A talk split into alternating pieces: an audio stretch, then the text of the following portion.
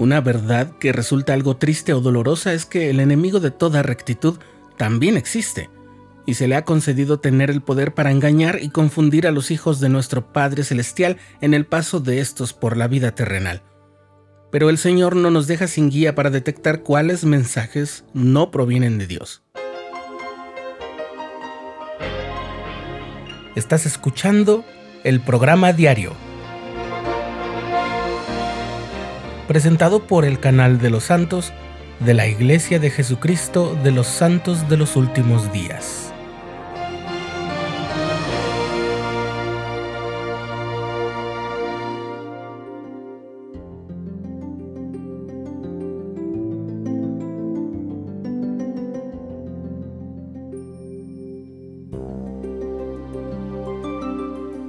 Del 3 al 6 de junio de 1831 se llevó a cabo una conferencia general de la Iglesia en una serie de reuniones en Kirtland, Ohio.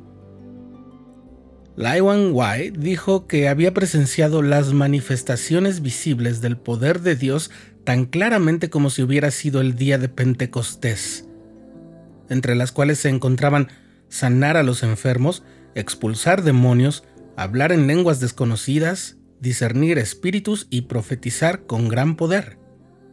John Whitmer, historiador de la Iglesia, escribió, El Espíritu del Señor reposó sobre José de manera inusual y profetizó que Juan el Revelador se encontraba entonces entre las diez tribus de Israel a fin de prepararlos para el regreso de su larga dispersión. Los miembros de la iglesia que asistieron a la conferencia tuvieron grandes experiencias espirituales. Sin embargo, John Whitmer registró que Satanás también estuvo presente. Mientras el Señor derramó su espíritu sobre sus siervos, el diablo tuvo ocasión de dar a conocer su poder y ató a Harvey Whitlock de manera que no pudo hablar. El Señor reveló el plan del adversario al profeta y José reprendió al diablo en el nombre de Cristo y para nuestro gozo y consuelo partió. El último día de la conferencia, el profeta José Smith recibió la revelación que está registrada en Doctrina y Convenios 52, donde el Señor reveló a los élderes una norma para distinguir entre los que son engañadores o impostores y los que son siervos justos de Dios. Dice la revelación, al que ora, cuyo espíritu es contrito, yo lo acepto, si es que obedece mis ordenanzas. El que habla, cuyo espíritu es contrito, cuyo lenguaje es humilde y edifica, tal es de Dios, si obedece mis ordenanzas. Y además, el que tiemble bajo mi poder será fortalecido y dará frutos de alabanza y sabiduría de acuerdo con las revelaciones y las verdades que os he dado. Y además, el que es vencido y no da buenos frutos conforme a esta norma, no es de mí.